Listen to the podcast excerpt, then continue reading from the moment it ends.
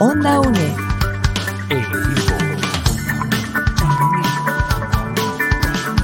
Imagen y sonido, hasta donde estés.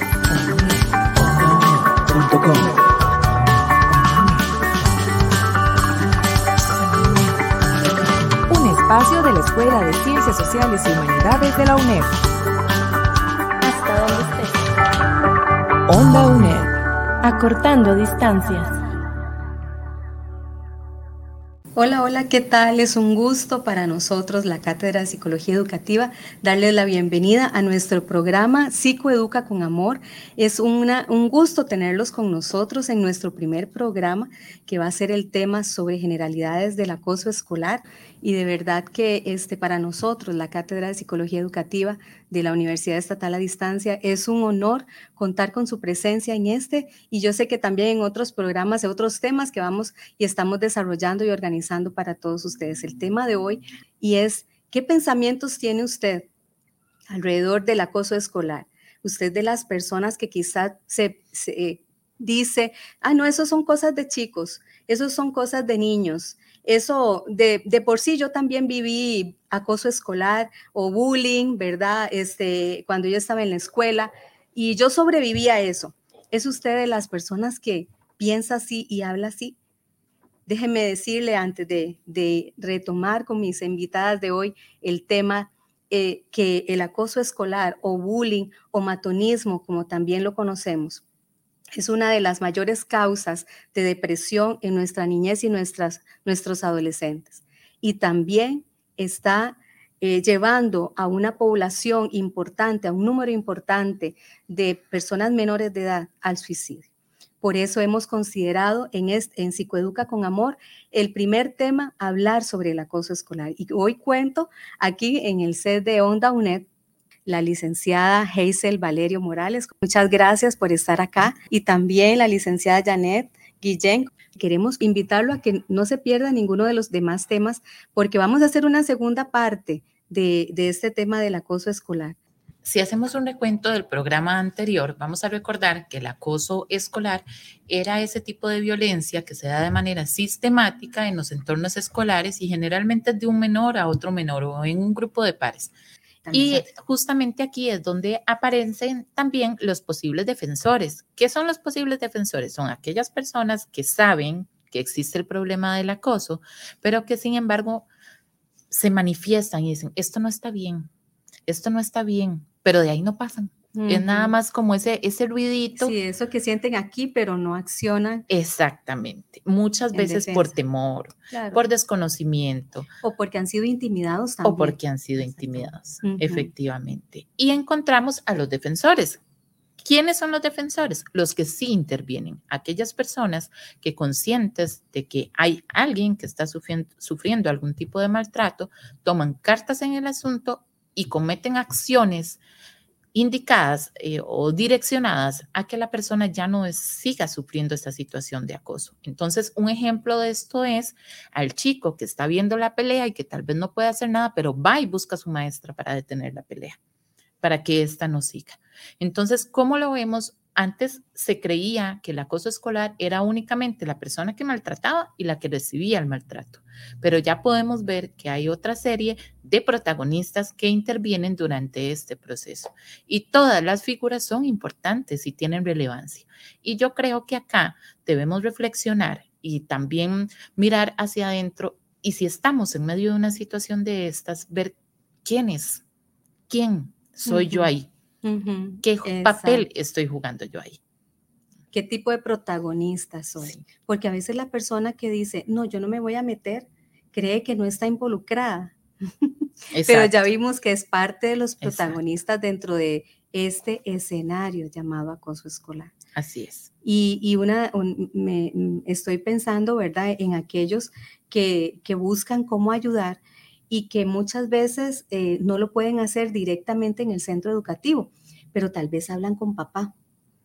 Papá, vea, es que tengo un amigo, un compañero que, es, que le están pegando, que le están quitando el almuerzo, que lo están agrediendo, que lo están encerrando en el baño, que le ponen el basurero encima. Yo conocí un caso de un, de un niño que él no salía al recreo porque eh, los, los otros compañeros en, en los recreos le, le metían el basurero dentro de la cabeza lleno de basura. Más de una vez le hicieron eso, entonces él no quería este, ya salir al recreo, que es, se supone que el recreo es el lugar de disfrute, de disfrute eh, el lugar, no, el evento, el espacio para correr, para jugar, para relacionarnos con los compañeritos, las compañeritas. Era mi, por lo menos cuando yo estaba en la escuela y en el colegio era el, el momento preferido del día. El momento preferido porque era para descansar y reírnos y jugar y todo, pero para muchos niños es el momento más traumático y están deseando eh, que no haya recreo, están, están deseando que el timbre, la campana del recreo no, no suene.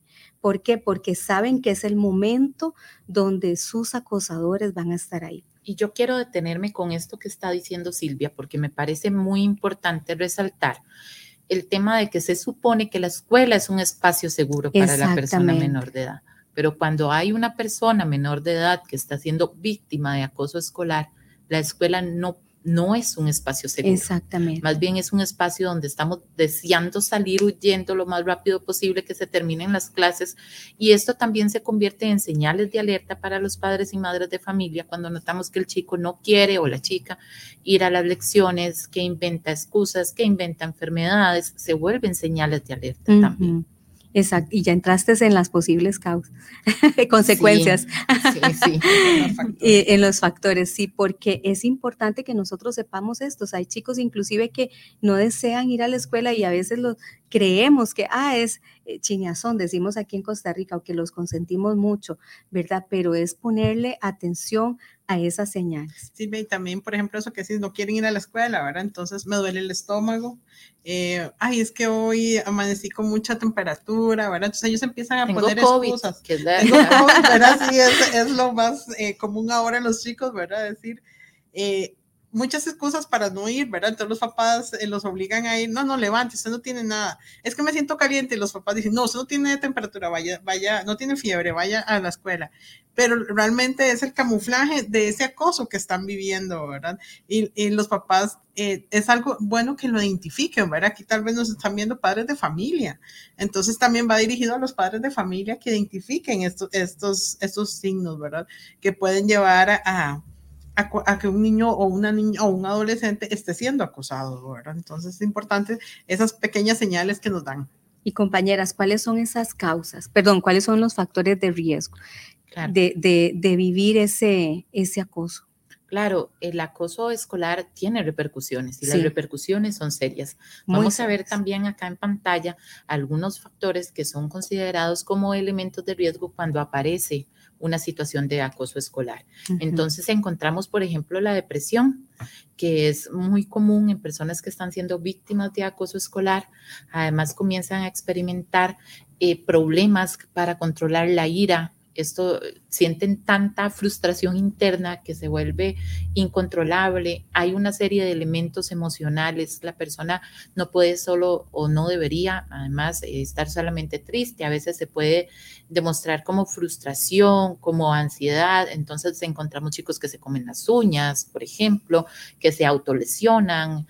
También encontramos que los niños comienzan hasta en edades muy tempranas al uso y consumo de drogas para poder aliviar un poco toda esta situación que están sufriendo. Muchas veces también tenemos como un elemento de riesgo que las personas menores de edad no solo sufren acoso escolar en la escuela, mm. sino que son víctimas de violencia intrafamiliar. Y entonces aquí es mucho más grave el asunto, ¿verdad? Porque ya no es solo en un escenario de sus vidas, sino en varios escenarios.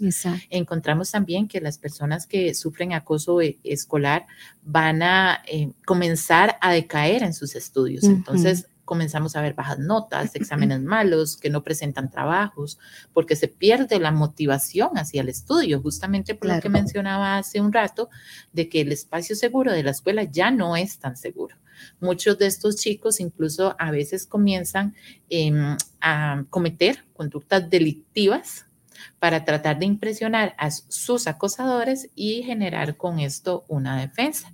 Y bueno, claramente eh, también van a existir los problemas familiares. ¿Qué encontramos acá? Negligencia, abandono, soledad. soledad. Son esos papás que no se dieron cuenta de los moritones de los chicos, entonces no se dan cuenta que, que están siendo acosados. Son esos papás que el niño o la niña o el adolescente intenta hablar con ellos y nunca son escuchados porque papá no está, porque mamá no está. Entonces, todo esto se vuelve en un factor de riesgo. No voy a profundizar acá, pero sí es importante que se considere que estos factores de riesgo funcionan tanto para la persona que está siendo víctima de acoso como para el acosador. Exacto. Y en otro momento hablaremos, hablaremos más del tema, pero sí es importante que se tome en consideración. Sí. Y, hemos estado viendo hasta este momento todo lo que es eh, la definición de, acoso escolar. Hemos estado también definiendo quiénes son los protagonistas y, e invitándole a usted a que usted pueda eh, verse un espejo y poder decir en cuál, cuál de estos protagonistas estoy siendo. ¿Estoy eh, siendo espectador o estoy siendo de esos em, esas personas que quiero ayudar, que quiero evitar esto, que estoy, este, ¿verdad?, siendo un, protagonista en acción para prevenirlo. Hemos estado también hablando sobre algunos casos que hemos estado eh, viendo, ¿verdad? Este, y nos han estado comentando personas docentes, aún estudiantes, en los talleres que hemos estado impartiendo sobre acoso. Hemos estado hablando de los tipos de acoso para que nosotros podamos tener una buena perspectiva sobre esto y las posibles consecuencias, ¿verdad? Y como les decía al inicio, seis de, y quiero enfatizarlo, seis de cada diez personas menores de edad son víctimas de acoso en los centros educativos. Es una de las causas del acoso escolar, una de las causas de la depresión y el posible suicidio. Pero no queremos que usted se quede con, con el sabor negativo, ¿verdad?, en, en, la boca. Queremos brindarle recomendaciones y en lo que resta de nuestro programa Psicoeduca con Amor, eh, queremos brindarles recomendaciones y esa es la, siguiente pregunta para mis compañeras. ¿Qué hacemos? ¿Qué hacemos como papás, como mamás? Este, ¿verdad? Eh, si nuestro hijo, nuestra hija está siendo víctima, ¿qué, qué es lo que ¿Qué es lo que puedo hacer cuando ya me di cuenta? ¿Verdad? O, como abuelita, ¿verdad? Como e, ese caso que, les mencioné, si yo soy abuelita y abracé a mi nieto y, y, vi que tenía moretones y, que lo están golpeando en la escuela, o como una mamá, la mamá de esta, del caso que mencionaste, ¿verdad? Que está siendo acosada cibernéticamente y, y, que en redes sociales, porque déjennos decirles algo, papás y mamás, los chicos tienen un doble perfil en redes sociales. a usted le dan papá y mamá, le dan una dirección de perfil, pero ellos tienen otro y tienen chats privados y, y todo, ¿verdad? Entonces, ¿qué hacemos? Compañeras. algo muy importante que tenemos que hacer primero es escucharlos, ¿verdad? Escuchemos a nuestros hijos. Eh, hay una voz de alarma, ¿verdad? Siempre hay una alerta que nos va a decir, ¿verdad? Algo está pasando. Posiblemente ellos lleguen, nos busquen, ellos nos digan, mamá, papá, puedo hablar con ustedes, tengo un problema, ¿verdad? Bueno, no dicen la palabra problema, ¿verdad? Pero dicen, me está pasando esto en la escuela.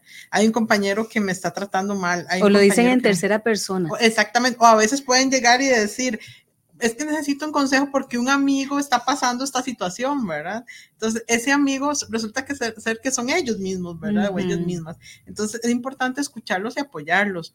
Nunca minimizar las cosas, ¿verdad? Parte de, uno de los mitos que, que, se da mucho en el acoso es, ah, no, son cosas de niños, eso va a pasar. No, no son cosas de niños, ¿verdad? Eh, eh, ya es, como les decía al principio, hay una intimidación, hay, es humillar a la persona. Entonces, hay, que apoyarlos, hay que creerle lo que ellos están diciendo, ¿verdad? Ay, no, no, mentiroso, porque yo conozco a, ese hijo de fulanito, sutanita, ¿verdad? Y es una familia muy de renombre, entonces jamás va a ser eso, ¿verdad? Entonces, creámosles a nuestros hijos, a nuestras hijas, ¿verdad? Eh, eso es lo primero que tenemos que, tomar en cuenta, ¿verdad? Eh, con ellos, es hacer, validar sus sentimientos. Pronto vamos a continuar hablando del tema. Vamos a hacer una pequeña pausa. Apoyando a mi gente, educando a Costa Rica, rescatando tradiciones, Radio Nacional.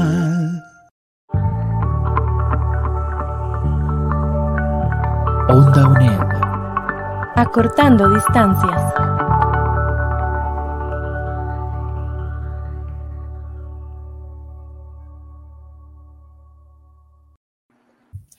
Muy bien. Bueno, yo quiero devolverme un poquito a una recomendación que me parece fundamental, porque si bien es cierto, estamos enfocándonos en que estamos hablando a futuros docentes, a estudiantes, a personas adultas, también podríamos tener como espectador a una persona que está siendo víctima de acoso.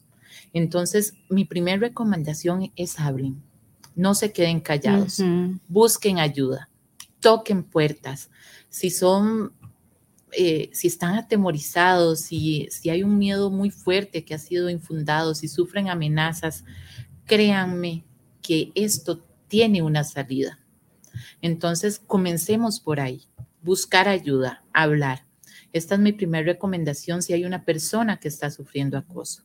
Ahora, bueno, ya Silvia, eh, perdón, Janet mencionaba algunas recomendaciones para los padres yo quisiera también dar algunas recomendaciones para los docentes que se me hacen muy importantes. Les, gustaría que pongamos la, pantalla que hicimos. Sí, perfecto. De las recomendaciones. Muy bien. Entonces, cuando encontramos, ah, bueno, por acá vamos a ver algunos de los mitos, podemos dejarlos ahí, no hay problema, mientras yo voy eh, diciendo un poco las recomendaciones, porque esto también es importante. Eh, para los docentes, establezcan reglas claras en su aula en que cada uno de los chicos conozca los límites, porque incluso no conocer los límites también es un factor o un elemento de riesgo. Si hay límites claros, los niños y las niñas y adolescentes saben qué deben, qué no deben hacer y cuáles son las consecuencias. Hay una práctica que se da muy comúnmente y es que los docentes hacen careos entre las partes involucradas.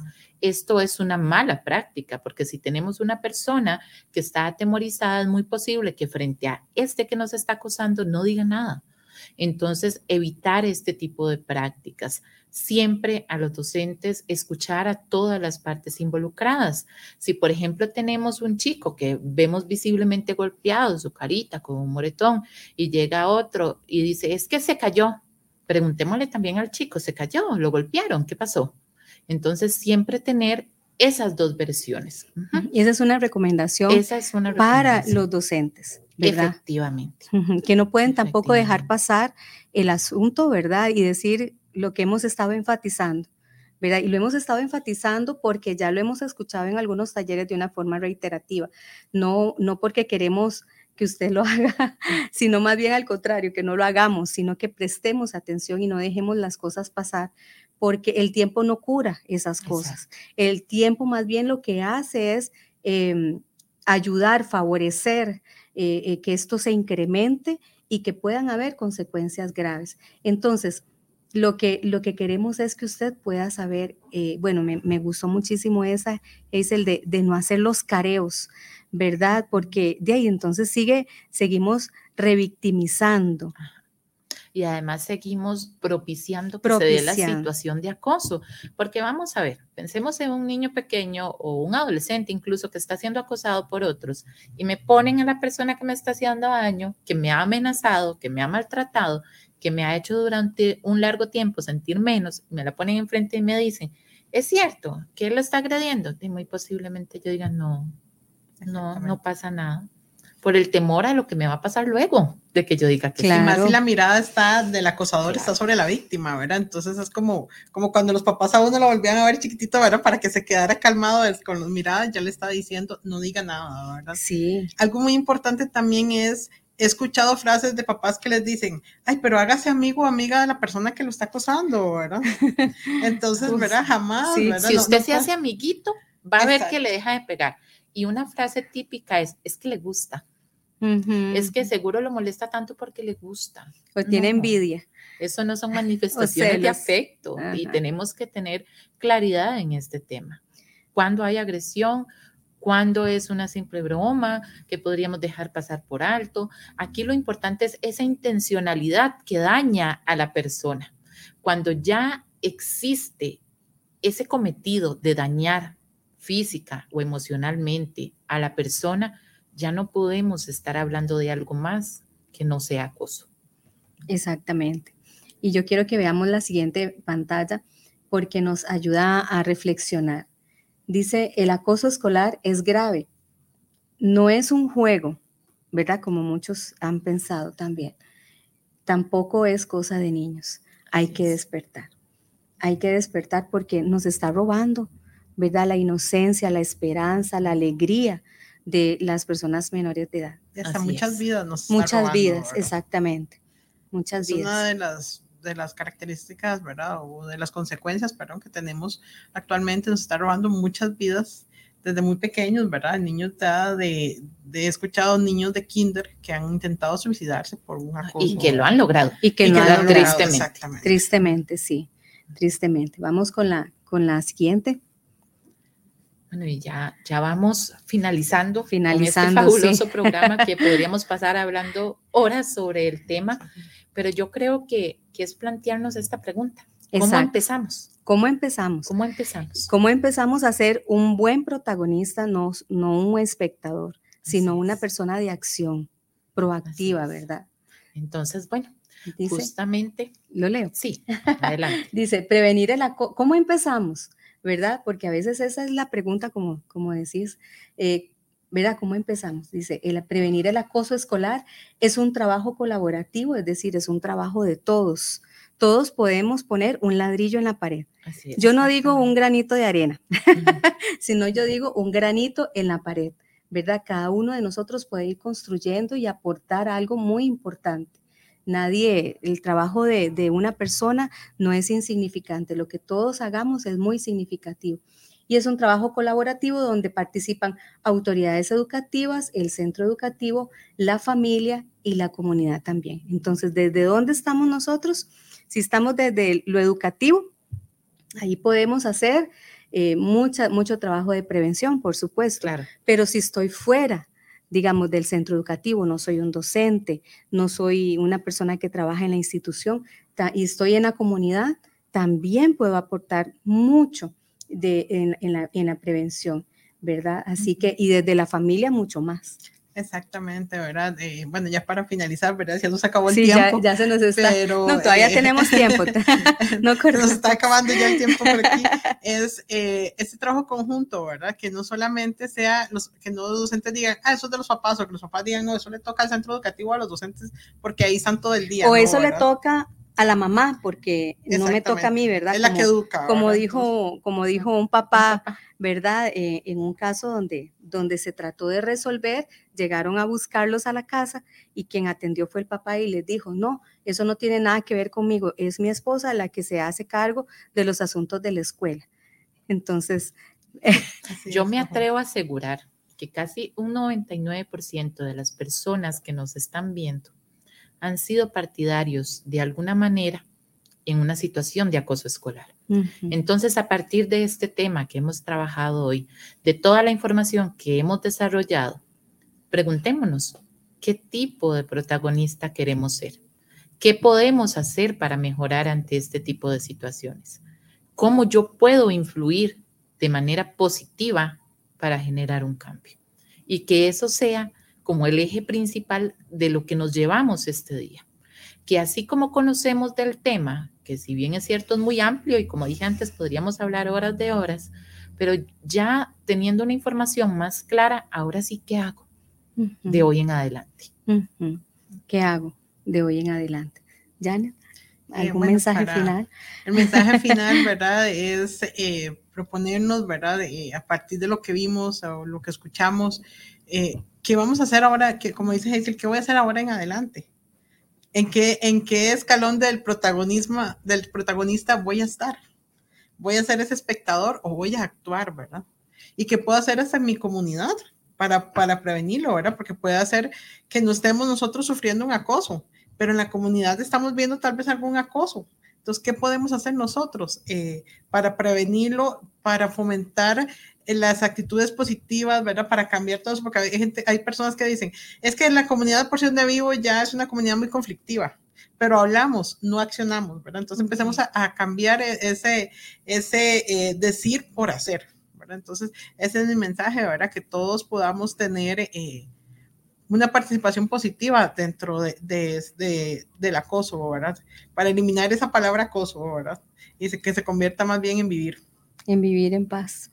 Así ¿Verdad? Que, que la escuela sea el centro educativo, sea ese lugar de diversión, ese lugar donde nuestras, nuestros hijos, nuestras hijas, eh, nuestros sobrinos inclusive, ¿verdad? Todas las, las personas menores de edad en nuestra casa se sientan seguros y que les guste ir a a, estudiar, a aprender. Y bueno, yo quiero agradecerle su sintonía. Nos, sin antes preguntarle si hay alguna otra recomendación, ¿verdad? ¿No? Muchas gracias. Ha sido un espacio fabuloso, un, un gran conversatorio y esperamos que todos ustedes hayan podido aprender muchísimo de este tema. Así es.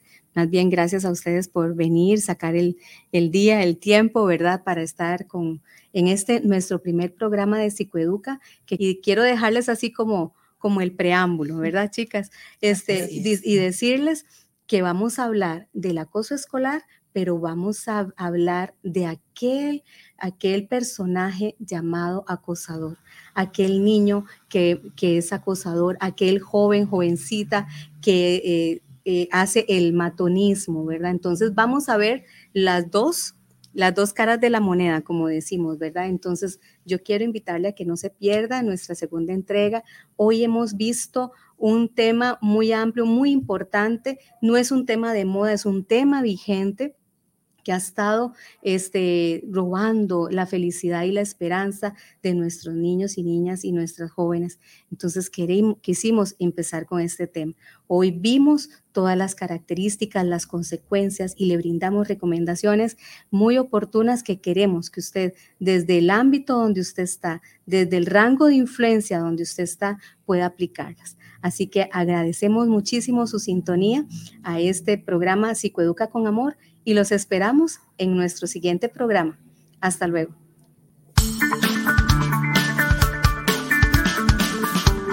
Onda UNE.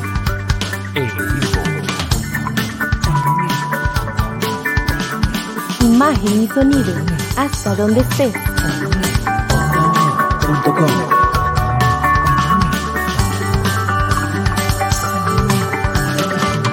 Espacio de la Escuela de Ciencias Sociales y Humanidades de la UNED. Hasta donde estés. Onda UNED. Acortando distancias.